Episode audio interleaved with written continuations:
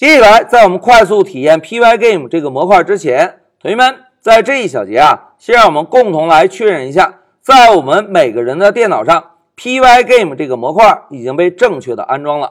哎，同学们回顾一下，之前在给大家介绍模块的时候，老师呢在终端中给大家演示过，使用 Pip3 这个包管理工具，把 Pygame 这个模块做一个安装，对吧？当我们执行完安装动作之后，同学们，我们。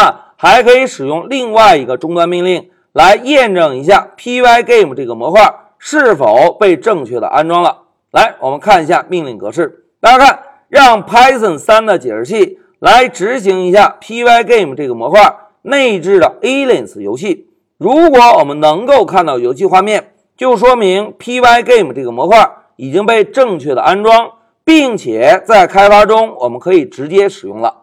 来。现在老师啊，就选中完整的命令，点击右键选择拷贝，然后呢回到乌班图，在乌班图的终端窗口中点击右键选择粘贴。哎，现在老师回车，大家看回车之后，我们可以看到一个游戏画面，对吧？在上方有一些小飞碟飞来飞去，下方有一个小坦克。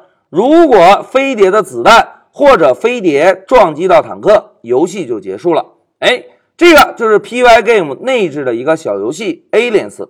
同学们，当我们执行这个终端命令，如果能够看到 Aliens 游戏被正确的启动了，就说明啊 Pygame 这个模块已经被正确安装，并且可以在开发中直接使用了。来，让我们回到笔记。同学们，刚刚啊，老师在自己的电脑上已经验证了 Pygame 这个模块已经正确的被安装了，对吧？那么同学们啊，在课下的时候，务必每个人都需要在自己的电脑上来通过下方的终端命令验证一下 Pygame 这个模块是否已经被正确的安装在我们电脑上。只有正确的安装，我们后续飞机大战这个项目实战是不是才能够顺利的展开，对吧？所以在我们开始之前啊，每个人都务必要确认哦，在自己的电脑上 Pygame 这个模块已经被正确安装了。好，讲到这里，老师就暂停一下视频。